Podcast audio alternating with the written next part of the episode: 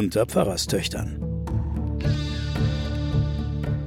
Die Geheimnisse der Bibel mit Sabine Rückert und Johanna Haberer.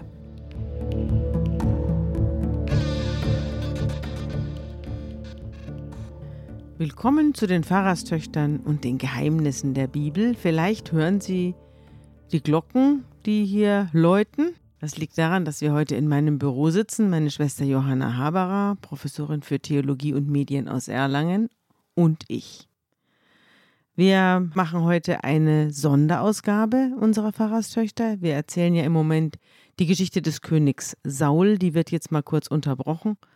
Und es gibt einen Zwischenschlag sozusagen an Weihnachten. Heute am Weihnachtstag wollen wir über das Weihnachtswunder reden.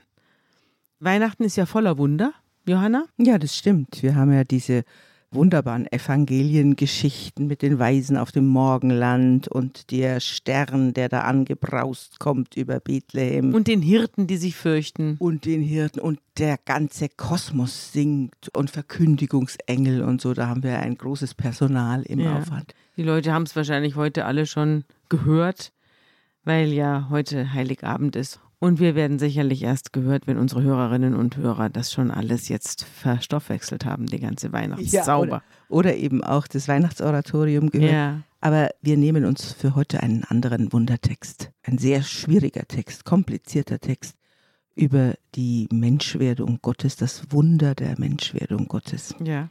Aber vorher will ich noch ein ganz normales Wunder vorlesen. Wir haben ja auch wir beide jetzt für die aktuelle Zeit die Titelgeschichte geschrieben, die auch über Wunder geht und wir besprechen da in diesem Titel-Essay die Frage, was ist von den Wundern in der Bibel zu halten. Darum geht es hier in unserer jetzigen Sendung nicht. Aber ich wollte zur Einstimmung auf das Wunder mal eine kleine Geschichte vorlesen von meiner jungen Kollegin Amrei Kohn, die jetzt Amerika-Korrespondentin ist von der Zeit aber im Jahr 2014 hat sie zu Weihnachten eine wunderbare kleine Wundergeschichte geschrieben. Und die wollte ich jetzt zur Einstimmung auf unsere Sendung heute mal vorlesen. Es ist die Geschichte der Cecilia Jimenez. Die Kirche steht auf einem Hügel, der sich über dem Dorf erhebt.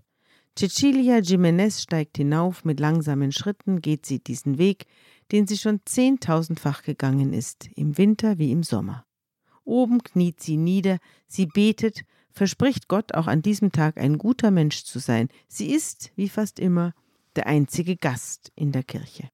Cecilia Jimenez ist eine zierliche Frau mit leiser Stimme. Vor 83 Jahren wurde sie hier geboren, als Tochter eines Bauern in diesem Dorf im Norden Spaniens, Borja, Provinz Saragossa.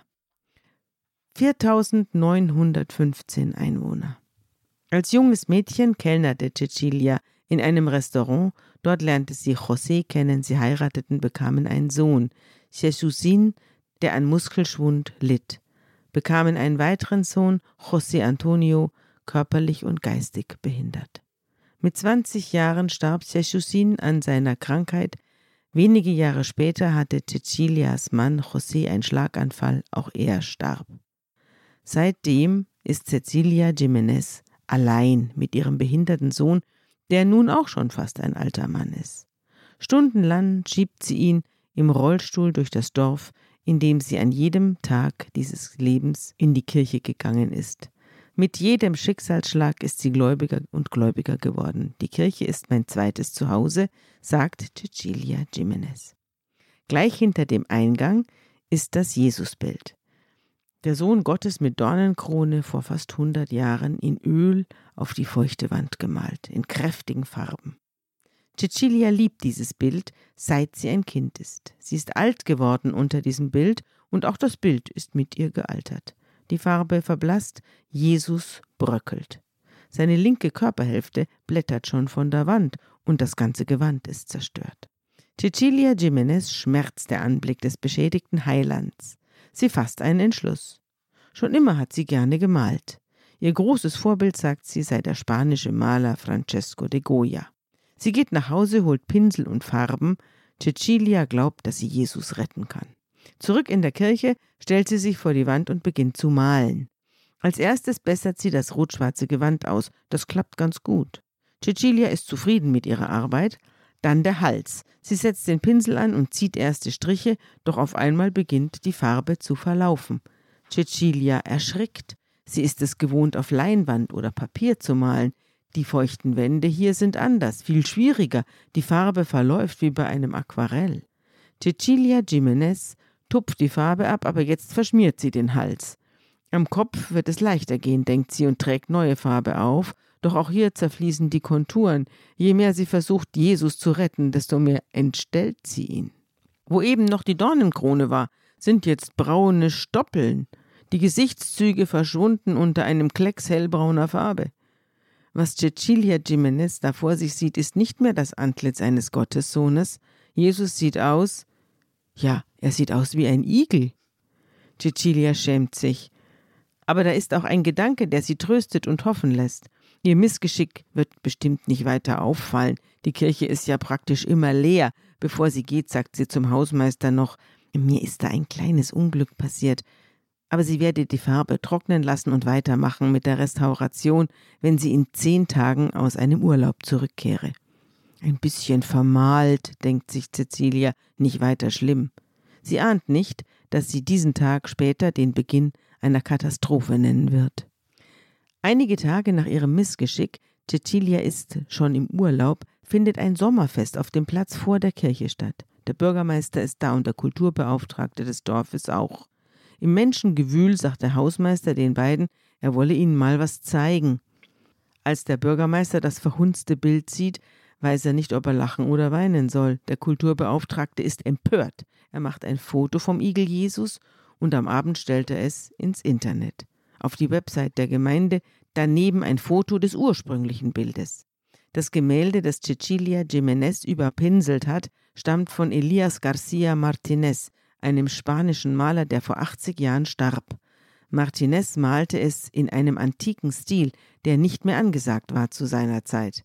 Er ist wahrlich kein weltberühmter Künstler, seine Bilder hängen nicht in den bedeutenden Museen, aber er ist eine Lokalgröße. Die Menschen aus der Region sind stolz auf ihn und sein Werk. In dem Internetbeitrag vom 7. August 2012 schreibt der Kulturbeauftragte von Borja, mit tiefstem Bedauern müssen wir feststellen, dass etwas Schreckliches getan wurde. Wir wissen nicht, wer das war und wie das passieren konnte. Wir sind fassungslos. Wir prüfen rechtliche Schritte. Nur wenige Minuten später erscheinen die ersten Kommentare. Ein Verbrechen! Wie in einer Folge von Mr. Bean, wo er ein berühmtes Ölbild verschmiert. Eine Schande! Auch die Enkelin des Künstlers meldet sich beim Bürgermeister und kündigt an, sie werde jetzt vor Gericht ziehen.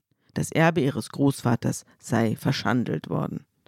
Am nächsten Tag kommen Lokaljournalisten nach Borja, dann Radio- und Fernsehsender aus ganz Spanien. Es sind Ferien und Spanien steckt tief in der Wirtschaftskrise. Aber über die Arbeitslosigkeit kann man auch nicht jeden Tag berichten. Deshalb machen sich jetzt viele Reporter auf die Suche nach dem Menschen, der Jesus verunstaltet hat. Cecilia Jimenez befindet sich zu dieser Zeit in einem kleinen Häuschen im Wald, zwei Stunden von ihrem Heimatdorf entfernt. Sie hat kein Telefon und kein Handy, sie ist schwer zu erreichen und sie malt viel.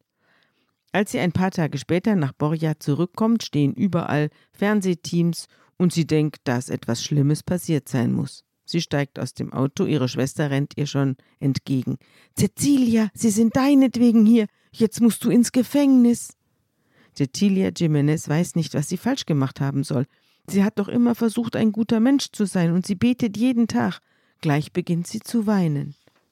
Als ihre Schwester erklärt, dass es um das Bild in der Kirche geht, sagt Cecilia, aber ich wollte doch nur helfen. Und sie sagt, ich bin doch noch gar nicht fertig mit dem Bild.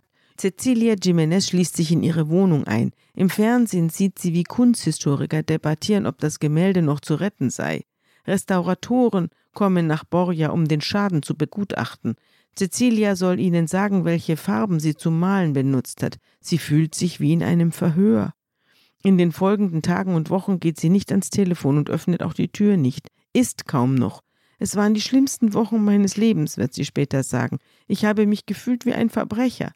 Nicht der Tod ihres ersten Sohnes, nicht der Tod ihres Mannes und nicht das Schicksal ihres behinderten Kindes sei so unerträglich gewesen wie diese Wochen der Schande. An einem Tag im November 2014 sitzt Cecilia auf einem Sofa in ihrem Wohnzimmer. An der Wand hängen Dutzende ihrer Ölgemälde eng wie Puzzleteile. Weinberge, Herbstlaub, Gassen und Flüsse. Fröhlich erzählt sie über das Wunder von Borja. Als die Netzgemeinde anfing, den Igel Jesus süß zu finden und als aus dem Shitstorm ein Candystorm wurde, verachteten die Menschen im Dorf sie zunächst zwar weiter, sie, die Malerin, die nicht malen kann, die sich angemaßt hatte, den Sohn Gottes zu verschönern. Borja ist ein altes spanisches Dorf mit alten Häusern, alten Bauern und altem Denken. Das Internet ist hier nicht wichtig. Aber dann, dann kamen auf einmal Fremde nach Borja, Touristen, die das berühmte Dorf sehen wollten oder genauer den berühmten Igel. Bald darauf eröffneten in Borja neue Restaurants und Cafés, die Hotels hatten wieder Gäste, all diese seltsamen Klicks und Likes und YouTube-Videos verwandelten sich in echte Menschen und in echtes Geld. Das Dorf, von der Wirtschaftskrise gebeutelt wie das ganze Land, erlebte einen Aufschwung durch den Igel Jesus, durch das Werk der Cecilia Jimenez. Bis heute strömen die Gäste herbei. 170.000 Menschen haben die Kirche in den letzten zwei Jahren besucht. Nach den ersten 50.000 Besuchern begann die Kirche Eintritt zu nehmen. Einen Euro pro Gast. Die Hälfte davon bekommt Cecilia. Sie spendet die Einnahmen an das Altenheim von Borja. Der Bürgermeister hat sich dagegen entschieden, Cecilia zu verklagen. Stattdessen hat er einen Schutzrahmen vor den Igel Jesus bauen lassen. Die Wand wurde trockengelegt, damit er nicht abbröckelt wie sein Vorgänger. Auch die Enkelin des Malers will jetzt nicht mehr vor Gericht. Seit Cecilia das Bild verhunzt hat, ist ihr Großvater berühmt. Er hat einen Wikipedia-Eintrag bekommen, übersetzt in acht Sprachen, sogar ins Japanische. Seine Bilder verkaufen sich jetzt in der ganzen Welt. Ja, die Sache ist gut ausgegangen, weil tausendfache Häme in Sekundenschnelle in millionenfachen Beistand umschlug. Weshalb? Das kann kein Internetsoziologe begreiflich machen. Cecilia glaubt, dass es ohnehin keine Erklärung gibt, weil nur Gott allein dafür gesorgt haben kann, dass die Menschen ihre Malerei auf einmal lieben. Ach, ist das eine wunderbare Geschichte. Mir sind die Tränen gekommen ein bisschen. Ja, mir auch. Ist das nicht niedlich? Das ist eine ganz niedliche Geschichte und es handelt natürlich davon, was wir für Bilder von Gott haben und welche erlaubt sind und welche nicht. Und natürlich geht es auch um Urheberrecht, aber es geht eigentlich darum, darf eben der Jesus wie ein Igel aussehen und darf man aus der Dornenkrone ein paar Stacheln machen. Und ja, wer das möchte, der kann natürlich jetzt auf Google unter Igel Jesus nachgucken, wie es aussieht. Da gibt es die schrecklichen Bilder von dem Igel Jesus. Ja, aber, aber eine ganz großartige Geschichte. Aber die Geschichte, die wir heute besprechen wollen, da geht es um nicht um Bilder, sondern da geht es um einen ganz abstrakten Versuch, Weihnachten zu erklären. Also jenseits von Ochs und Esel, ja. Krippe und Baby. Ja. Wir haben ja einen Evangelisten, wir werden vielleicht in zwei Jahren dahin kommen, ja. Dann werden wir das alles nochmal besprechen. Aber wir haben ja einen Evangelisten, der überhaupt keine Weihnachtsgeschichte hat. Das ist der Markus. Mhm. Da fängt das alles, die Geschichte Jesu mit der Taufe Jesu an. Dann haben wir eine Weihnachtsgeschichte bei Matthäus. Da kommen eben die ganzen Weisen aus dem Morgenland und der Josef will sich davon machen, als er mhm. erfährt, dass die Maria schwanger ist und mhm. nicht von ihm, träumt dann und bleibt dann doch da. Und dann natürlich das berühmte Ochs und Esel und Hirten. Lukas ist das. Das ist der Lukas. Lukas. So, mhm. und dann haben wir den jüngsten sozusagen, das jüngste Evangelium. Das ist der Johannes, der nennt sich nach diesem Jünger den angeblich Jesus liebte und der in diesem großen Abendmahlsbild von Leonardo da Vinci, ja, den Kopf auf die Schulter des Jesus mhm. liebt. Mhm. Der wird immer identifiziert mit dem Autor. Das ist natürlich kein Zeitgenosse Jesu, der Johannes, sondern das ist wahrscheinlich um 100 und 110 entstanden. Und der Text. Wer war denn dieser Johannes, dieser Evangelist Johannes? Wissen wir nicht. Das war ein hochintellektueller Syrer wahrscheinlich. Mhm. Ein Philosoph. Ja, das war ein wahrscheinlich ein Judenchrist. Aber ich denke, dass wir vielleicht darüber erstmal reden, wenn wir diesen berühmten Text, den jeder ja irgendwie schon mal in seinem Leben gehört hat, erstmal hören. Den Prolog des Johannes, Johannes 1.1 geht es los und das klingt so.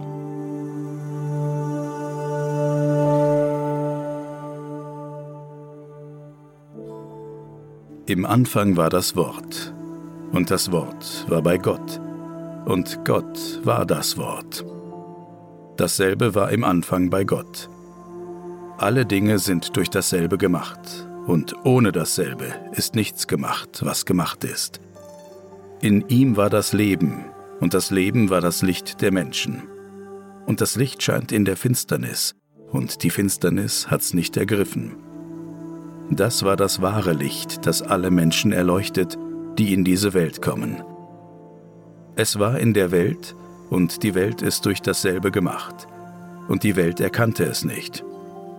Er kam in sein Eigentum, und die Seinen nahmen ihn nicht auf.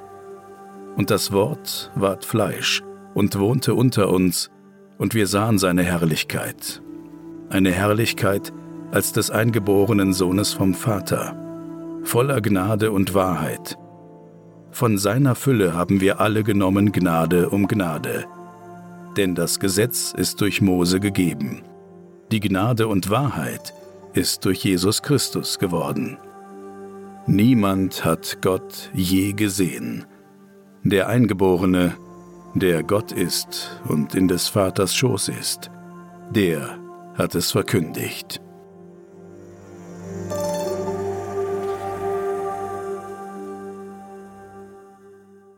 Ein ganz anderer Sound als die anderen Weihnachtsgeschichten, ja. die ja so eine Art Beglaubigungsgeschichten ja. des großen Jesus Auch ein sind. bitterer Sound, nicht? Das Licht kam in die Finsternis und die Finsternis hat es nicht begriffen. Da ist ja eine desperate und verzweifelte und eigentlich auch trostlose Grundstimmung. Ja, und zwar nehmen wir jetzt mal an, ich spekuliere jetzt das, was halt so die Ausleger spekulieren. Wo ist es entstanden? Dieses Johannesevangelium ist bekannt vor allem für die Leute, die auch mal die Johannes Passion gehört haben, dass da massiv anti-jüdische und antisemitische Passagen drin sind. Ja. Also es sind immer ja die Juden, ja. ja. Aber man hat sich gefragt, wieso kommt es? Ist es jetzt ein Heidenchrist oder wo kommt dieser Johannes her? Der schreibt auf Griechisch, schreibt ein grandioses Griechisch. Man nimmt an, das ist ein judenchristlicher Mann. Und Was ist das denn? Ein Jude, der in sozusagen über die Synagoge, den Besuch der Synagogen, du musst dir vorstellen, die Christen sind ja in der Zeit, als sie missioniert haben, sind sie ja nur selten auf die Marktplätze gegangen, sondern sie sind erstmal in die Synagogen gegangen, weil sie haben ja den Jesus mit dem Messias identifiziert, auf den alle Juden gewartet haben. Da sind sie dann hingegangen und haben gesagt, der ist schon da gewesen. Der ist da gewesen. Mhm. Und dann gab es eine Reihe von, bis viele Judenchristen, die Christen geworden sind. Mhm. Und es gab andere, die das massiv abgelehnt haben. Mhm. Also wir haben also eine Juden-Juden und eine Juden-Christen-Gemeinde und mhm. das führte dann dazu, dass um 100 nach Christus herum, 110 nach Christus herum, die Synagogenvorsteher und Pharisäer mhm. die Christen rausgeschmissen haben. Mhm. Also hier trennt sich dann der Stammbaum mhm. des Jüdischen und des Christlichen, trennt sich erst ungefähr um 100. Was würden denn unsere Pfarrer heute machen, wenn, ein, wenn hier eine Gruppe von Peoplen käme und würde sagen, ja, Jesus ist wieder da, der ist wieder zurück. Genau so Dann würden ungefähr. die sie rausschmeißen, oder? Genau, also wir haben ja auch diese Mennoniten. Es gibt ja, ja immer auch christliche Denominationen, die sozusagen auch neue Propheten haben. Ja. Und die spalten sich dann auch gerne ja. ab. Und, und, werden rausgeschmissen bei den anderen. Beziehungsweise mhm. werden rausgeschmissen. Mhm. Und man nimmt nun an, dass dieser Johannes ein hochgebildeter syrischer Judenchrist war. Mhm. Also ein übergetretener Jude. Mhm. Mhm. Und, Getaufter Jude. Ja, und gar keinen antisemitischen Ton hat, mhm. sondern diese Härte mhm. bezieht sich auf diese Sektenbildung, mhm. also bezieht sich auf die, die sie rausgeschmissen haben. Es gibt die Juden-Juden und die Judenchristen. Und diese Juden-Juden, das sind die, die auch dann in dem Johannesevangelium so richtig mies wegkommen. Also mhm. man muss dieser Geschichte den mhm. antisemitischen Boden mhm. wegnehmen. Mhm.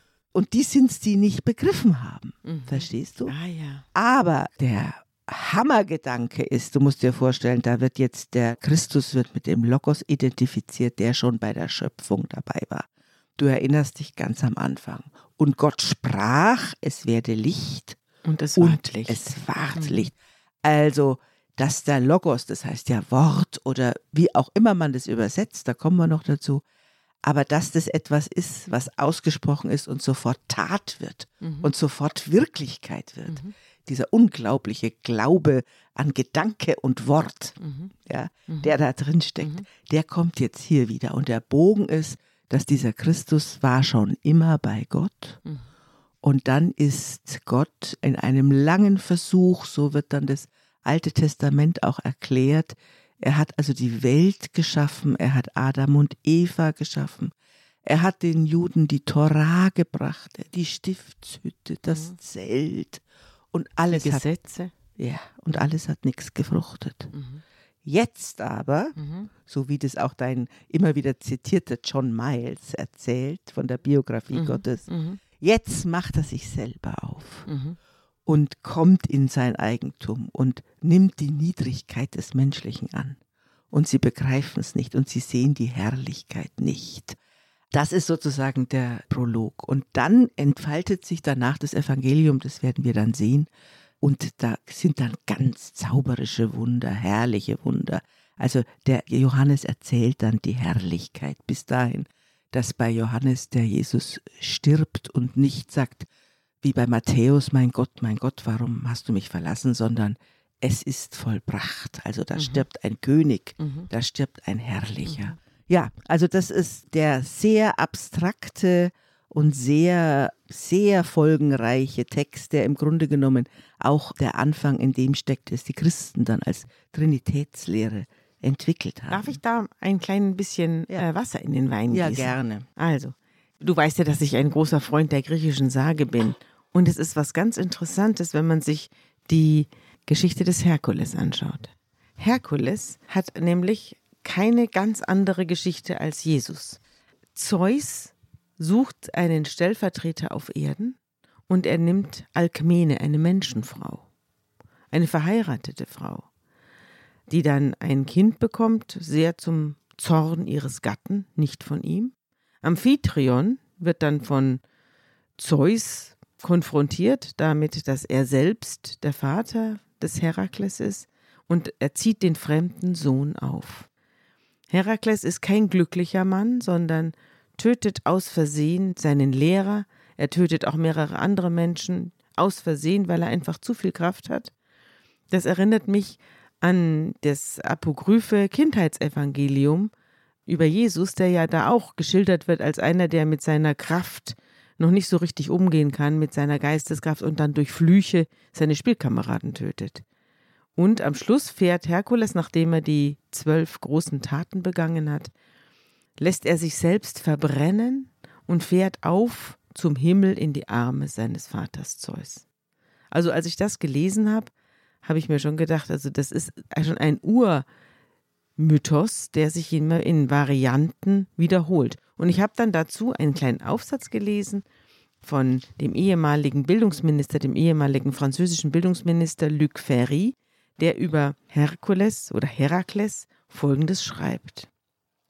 Herakles ist nicht in der Welt, um zu glänzen, zu verführen oder sich zu amüsieren oder seine Muskeln zu zeigen, sondern um die kosmische Ordnung zu verteidigen, die Zeus in seinem Kampf gegen die Titanen so mühsam erschaffen hat selbst um den Preis schlimmster Leiden und ohne für sich je selbst einen Nutzen daraus zu ziehen. Während seiner gesamten unglücklichen Existenz kämpft er, wie schon sein Vater vor ihm, gegen die immer wieder neu erwachenden Kräfte des Chaos. Mit Herakles will Zeus im wahrsten Sinne des Wortes einen Stellvertreter auf Erden schaffen, jemand, der den König der Götter nicht nur im Himmel, sondern auch auf Erden vertreten kann um ihn hier unten in seinem Kampf gegen das unheilvolle Wiederaufleben der Mächte der Zerstörung, entfernte Nachfahren der ersten Götter, zu unterstützen. Hier geht es um Ordnung in einem kosmologischen Sinn des Wortes, um die Harmonie des Seins, um die Abläufe im Großen und Ganzen des Universums. Die Kräfte der Unordnung sind direkte Nachkommen des ursprünglichen Chaos, die die Existenz der Welt bedrohen, jene gerechte kosmische Ordnung und Harmonie, wie sie Zeus bekanntermaßen mit der ursprünglichen Teilung des Universums geschaffen hatte. Ferri bezeichnet Herkules als auf der Erde lebenden Gott und schreibt, Wir sehen, dass an diesen berühmten Arbeiten des Herkules nichts natürlich ist. Alles ist jenseits des Realen angesiedelt, ist maßlos und monströs, so dass auch die Aufgabe des Herakles als übernatürlich geradezu kosmologisch erscheint.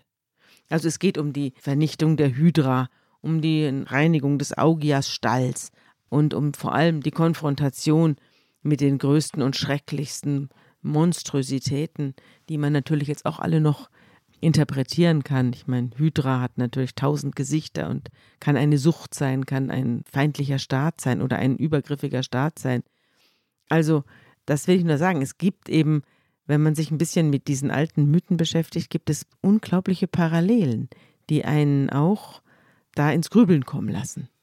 Natürlich ist bei uns ja wahrscheinlich auch, wenn wir, wenn irgendjemand in 200 Jahren auf unsere Gedankenwelt guckt und, und die Wörter, die wir benutzen, ja. wie Klimakrise oder was auch immer, werden wir uns auch in einem Bubble von bestimmten Begriffen und Gedanken wiederfinden, die vielleicht bis dahin vollkommen lächerlich oder überholt oder wo man dann rätselt, was wir mit diesen Begriffen eigentlich gemeint haben. Und so kannst du dir auch die antike Welt vorstellen. Natürlich sind diese Texte die versucht haben, dieses Leben, dieses Jesus zu interpretieren, in einer bestimmten Begriffsvorstellung und Begriffswelt aufgewachsen mhm. und gefangen mhm. auch, ja.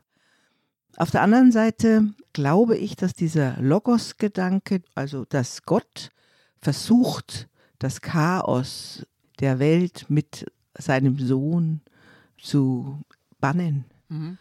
Ich glaube, das ist ein Gedanke, der steckt da auch drin. Aber die jüdische Tradition, die hat noch einen anderen Text. Und da ist nicht der Logos bei Gott, sondern, aber das ist eine ganz dichte jüdische Tradition, sondern die Weisheit ist bei Gott. Mhm.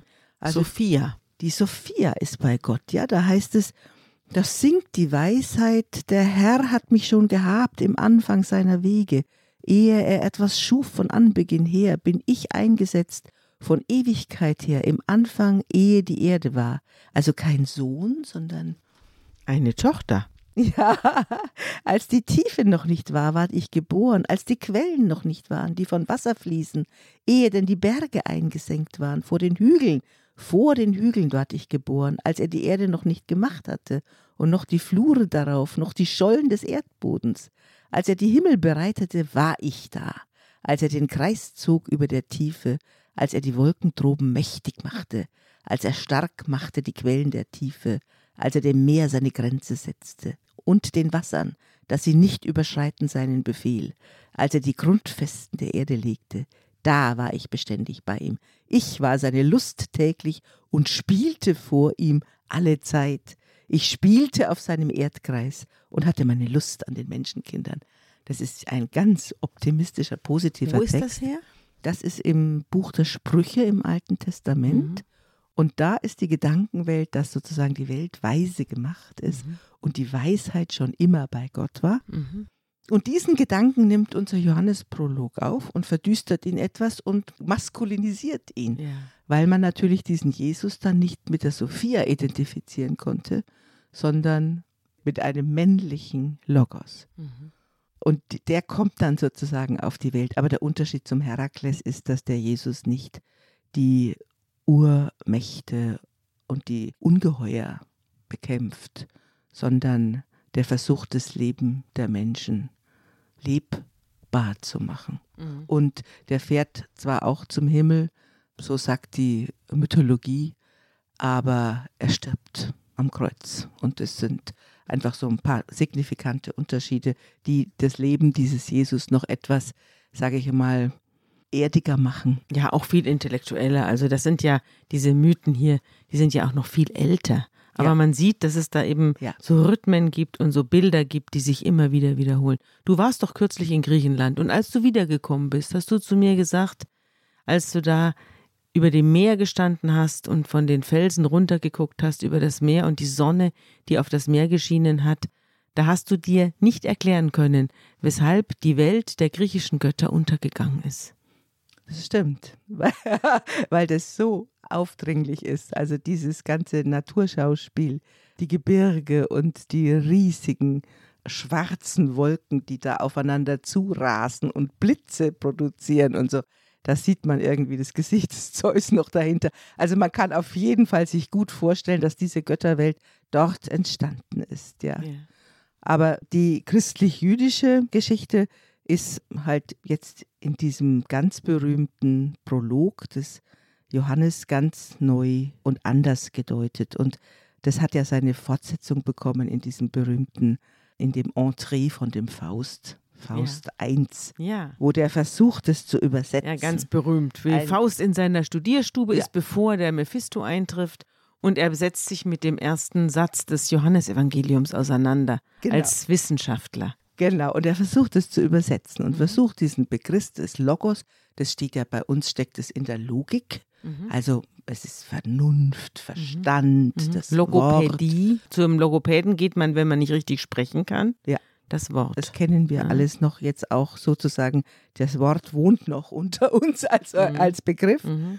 Und jetzt liest du was den Anfang vor von Goethes Faust. Genau. Er sagt also, geschrieben steht, im Anfang war das Wort. Das ist die luthersche Übersetzung. Hier stock ich schon. Wer hilft mir weiter fort? Ich kann das Wort so hoch unmöglich schätzen. Ich muss es anders übersetzen. Wenn ich vom Geiste recht erleuchtet bin, geschrieben steht, im Anfang war der Sinn. Bedenke wohl die erste Zeile, dass deine Feder sich nicht übereile. Ist es der Sinn, der alles wirkt und schafft? Es sollte stehen, im Anfang war die Kraft. Doch auch indem ich dieses niederschreibe, schon warnt mich was, dass ich dabei nicht bleibe. Mir hilft der Geist. Auf einmal seh ich Rat und schreib getrost, im Anfang war die Tat. Ja. Also Logos hat sehr viele Übersetzungen. Ja. Und aber, man kommt immer weiter vom Wege ab, ne? Ja, wenn man das versucht zu übersetzen. Und dieser Text aber, dieser wunderbare Johannesprolog, der sagt, er kam in sein Eigentum. Das heißt, er wurde Hand und Fuß, er wurde Gesicht.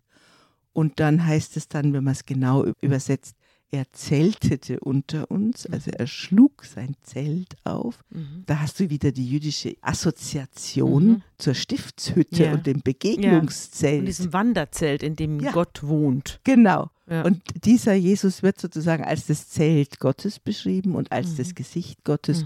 Und diesen Gott, den keiner sehen kann und der keiner kennt. Den kann man jetzt angucken. Den kann man jetzt angucken. Da kommen dann auch diese ganzen Begriffe wie ich bin der Weg, die Wahrheit und das Leben. Mhm. Und all diese Sätze, die kommen beim Johannesevangelium. Also das ist ein intellektueller Jude, der Christ geworden ist und versucht hat, aus seiner Reflexion über die Weisheit und über wie ist die Welt entstanden, Insofern sind wir schon auch beim Zeus und bei den Griechen mhm. und bei, bei dem Versuch, wie ist die Welt entstanden und wie wird sie zusammengehalten. Da landen die dann hier bei diesem Logos-Begriff.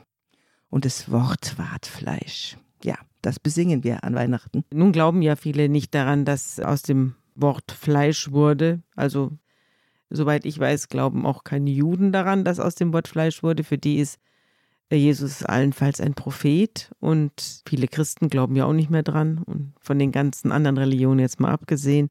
Was machen denn die nun an Weihnachten? Was machen denn die vielen Leute, die Weihnachten feiern und eigentlich nicht an diese Menschwerdung Gottes glauben? Also ich glaube, dass viele an diese Botschaft fürchtet euch nicht und ein Kind ist geboren und die Zukunft beginnt. Ich glaube, diesen Kern der Botschaft, den nehmen viele Menschen gerne jedes Jahr wieder mit in ihr Leben und in das neue Jahr. Mhm. Ich glaube, das ist das eine. Das andere ist, man muss wissen, dass das Weihnachtsfest ja ganz spät ins Christentum gekommen ist. Also im vierten Jahrhundert oder so mhm. hat man erst angefangen. Das Wichtige war Ostern. Mhm. Und es war immer so, dass das Weihnachtsfest auch bestritten wurde, auch von Christen. Mhm. Und im 19. Jahrhundert gab es Leute, die wollten es ganz abschaffen. Also es ist auch nichts Neues unter der Sonne, dass das Weihnachtsfest so oder so betrachtet wird. Aber es gibt einen Kern von innerer Heimat und die Vorstellung, wir sind nicht alleine auf der Welt und wir haben eine Zukunft und fürchtet euch nicht und weitergehen und Friede auf Erden. Also diese Begriffe, die mhm. wir alle in der mhm. Weihnachtsgeschichte finden, ich glaube, die sind schon sowas wie, eine, wie ein Kosmos, in dem man sich ein bisschen zu Hause fühlen kann. Dann kann ich doch noch eine Weihnachtsgeschichte vorlesen von jemandem, der nachweisbar kein Christ war und kein gläubiger Mensch, nämlich von Bertolt Brecht. Bertolt Brecht hat tatsächlich eine Weihnachtsgeschichte geschrieben. Und die lese ich jetzt mal schnell vor. Zum Abschluss, damit wir mit einer Weihnachtsgeschichte anfangen und mit einer aufhören. Es heißt das Paket vom lieben Gott und ist von Bertolt Brecht. Nehmt eure Stühle und eure Teegläser mit hier an den Ofen und vergesst den Rum nicht. Es ist gut, es warm zu haben, wenn man von der Kälte erzählt. Manche Leute, vor allem eine gewisse Sorte Männer, die etwas gegen Sentimentalität hat, haben starke Aversionen gegen Weihnachten, aber zumindest ein Weihnachten in meinem Leben ist mir wirklich in bester Erinnerung. Das war der Weihnachtsabend 1908 in Chicago. Und man sagte mir sofort, als ich mich nach der allgemeinen Lage erkundigte, es würde der härteste Winter werden, den diese ohnehin genügend unangenehme Stadt zustande bringen könnte. Als ich fragte, wie es mit den Chancen für einen Kesselschmied stünde, sagte man mir, Kesselschmiede hätten keine Chance. Und als ich eine halbwegs mögliche Schlafstelle suchte, war alles zu teuer für mich. Und das erfuhren in diesem Winter 1908 viele in Chicago, aus allen Berufen. Und der Wind wehte scheußlich vom Michigansee herüber durch den ganzen Dezember, und gegen Ende des Monats schlossen auch noch eine Reihe großer Fleischpackereien ihren Betrieb und waren eine ganze Flut von Arbeitslosen auf den kalten Straßen. Wir trabten die ganze Nacht durch sämtliche Stadtviertel und suchten verzweifelt nach etwas Arbeit und waren froh, wenn wir am Abend in einem winzigen, mit erschöpften Leuten vollgestopften Lokal im Schlachthofviertel unterkommen konnten. Dort hatten wir es wenigstens warm und konnten ruhig sitzen. Und wir saßen, solange es irgend ging, mit einem Glas Whisky, und wir sparten alles den Tag über für dieses Glas, in das noch Wärme, Lärm und Kameradschaft mit einbegriffen waren, all das, was es an Hoffnung für uns noch gab. So saßen wir auch an diesem Weihnachtsabend des Jahres, und das Lokal war noch überfüllter als gewöhnlich und der Whisky noch wässriger und das Publikum noch verzweifelter. Es ist einleuchtend, dass weder das Publikum noch der Wirt in Feststimmung geraten, wenn das ganze Problem der Gäste darin besteht, mit einem Glas eine ganze Nacht auszureichen und das ganze Problem des Wirtes diejenigen hinauszubringen, die leere Gläser vor sich stehen haben. Aber gegen zehn Uhr kamen zwei, drei Burschen herein, die der Teufel mochte wissen, woher ein paar Dollars in der Tasche hatten, und die luden, weil es doch halt Weihnachten war und Sentimentalität in der Luft lag, das ganze Publikum ein, ein paar Extragläser zu leeren. Fünf Minuten darauf war das ganze Lokal nicht wiederzuerkennen. Alle holten sich frischen Whisky und passten nun ungeheuer genau darauf auf, dass korrekt eingeschenkt wurde. Die Tische wurden zusammengerückt und ein verfroren aussehendes Mädchen wurde gebeten, einen Cakewalk zu tanzen, während sämtliche Festteilnehmer mit den Händen den Takt klatschten. Aber was soll ich sagen, der Teufel mochte seine schwarze Hand im Spiel haben, es kam keine richtige Stimmung auf. Ja, geradezu von Anfang an nahm die Veranstaltung einen direkt bösartigen Charakter an. Ich denke, es war der Zwang, sich beschenken lassen zu müssen, der alle so aufreizte. Die Spenden dieser Weihnachtsstimmung wurden nicht mit freundlichen Augen betrachtet. Schon nach den ersten Gläsern des gestifteten Whiskys wurde der Plan gefasst, eine regelrechte Weihnachtsbescherung, sozusagen ein Unternehmen größeren Stils vorzunehmen. Da ein Überfluss an Geschenkartikeln nicht vorhanden war, wollte man sich weniger an direkt wertvolle und mehr an solche Geschenke halten, die für die zu Beschenkenden passend waren, vielleicht sogar einen tieferen Sinn ergaben. So schenkten wir dem Wirt einen Kübel schmutzigen Schneewassers von draußen, wo es davon gerade genug gab, damit er seinen alten Whisky noch ins neue Jahr hinein ausreichend machen konnte. Dem Kellner schenkten wir eine alte, zerbrochene Konservenbüchse, damit er wenigstens ein anständiges Servierbesteck hätte, und einem zum Lokal gehörigen Mädchen ein schartenartiges Taschenmesser, damit es sich die Schminke vom vergangenen Jahr abkratzen könnte. All diese Geschenke wurden von den Anwesenden, vielleicht nur die Beschenkten ausgenommen, mit herausforderndem Beifall bedacht, und dann kam der Hauptspaß. Es war nämlich unter uns ein Mann, der musste einen schwachen Punkt haben, der saß jeden Abend da, und die Leute, die sich auf dergleichen verstanden, glaubten mit Sicherheit behaupten zu können, dass er, so gleichgültig er sich auch geben mochte, eine gewisse unüberwindliche Scheu vor allem haben musste, was mit der Polizei zusammenhing. Aber jeder Mensch konnte sehen, dass er in keiner guten Haut steckte. Für diesen Mann dachten wir uns was ganz Besonderes aus. Aus einem alten Adressbuch rissen wir mit Erlaubnis des Wirtes drei Seiten aus, auf denen lauter Polizeiwachen standen, schlugen sie sorgfältig in eine Zeitung und überreichten das Paket unserem Mann. Es trat eine große Stille ein, als wir es überreichten. Der Mann nahm zögernd das Paket in die Hand und sah uns mit einem etwas kalkigen Lächeln von unten herauf an. Ich merkte, wie er mit den Fingern das Paket anfühlte, um schon vor dem Öffnen festzustellen, was wohl darin sein könnte. Dann machte er es rasch auf. Und nun geschah etwas sehr Merkwürdiges. Der Mann nestelte eben noch an der Schnur, mit der das Paket verschnürt war, als sein Blick scheinbar abwesend auf das Zeitungsblatt fiel, in das die interessanten Adressbücher eingeschlagen waren. Aber da war sein Blick schon nicht mehr abwesend. Sein ganzer dünner Körper, und er war sehr lang, krümmte sich sozusagen um das Zeitungsblatt zusammen. Er bückte sein Gesicht darauf und las. Niemals, weder vor noch nachher, habe ich je einen Menschen derart lesen sehen. Er verschlang, was er las. Und dann schaute er auf, und niemals, niemals wieder habe ich jemals einen Menschen so strahlend schauen sehen wie diesen Mann. Da lese ich eben in der Zeitung, sagte er mit einer verrosteten, mühsam ruhigen Stimme, die in lächerlichem Gegensatz zu seinem strahlenden Gesicht stand, dass die ganze Sache einfach schon lange aufgeklärt ist. Jeder Mann in Ohio weiß, dass ich mit der ganzen Sache nicht das geringste zu tun hatte. Und dann lachte er. Und wir alle, die erstaunt dabei standen und etwas ganz anderes erwartet hatten und fast nur begriffen, dass der Mann unter irgendeiner Beschuldigung gestanden und inzwischen, wie er eben aus der Zeitung erfahren hatte, rehabilitiert worden war, fingen plötzlich an, aus vollem Halse und fast aus dem ganzen Herzen mitzulachen. Und dadurch kam ein großer Schwung in unsere Veranstaltung. Die gewisse Bitterkeit war überhaupt vergessen, und es wurde ein ausgezeichnetes Weihnachten, das bis zum Morgen andauerte und alle sehr befriedigte. Und bei dieser allgemeinen Befriedigung spielte es natürlich überhaupt keine Rolle mehr, dass das Zeitungsblatt nicht wir ausgesucht hatten, sondern Gott. da siehst du, wie man mit einer Zeitung Wunder gestalten kann. Ich finde, das ist ein gutes Wort zum Schluss und ich wünsche frohe Weihnachten. Und auch ich wünsche allen Hörerinnen und Hörern, die uns bis hierher so treu begleitet haben, egal ob gläubig oder nicht gläubig, Christen oder von anderen Religionen oder gar nichts glaubend, von Herzen ein schönes Weihnachtsfest.